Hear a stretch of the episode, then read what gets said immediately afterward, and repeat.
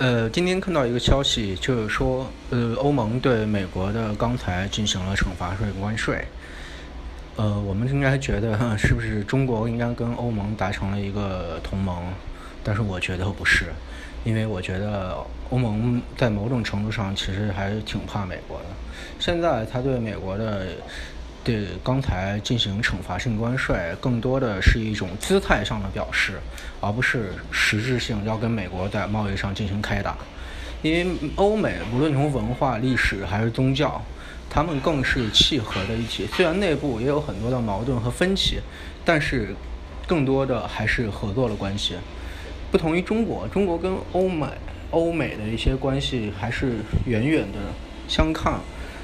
只可远观，不可近而焉。因为一旦有深入的贸易交流，就会有难免有贸易摩擦。再结合上周中美在 WTO 组织互相投诉，就更可以看出中国和美国在贸易上的理念还是实际操作上都是有很大的分歧。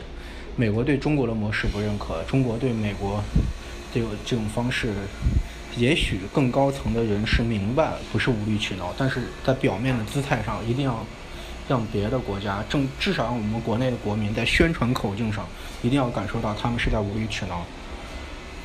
所以，中美中欧盟的对钢材的一个关税，我我个人觉得更多就是一个象征性的，因为它的起征点仔细看它的起征点、税率还有征收范围，都是一个暂时性的、小范围的一个姿态性的表示。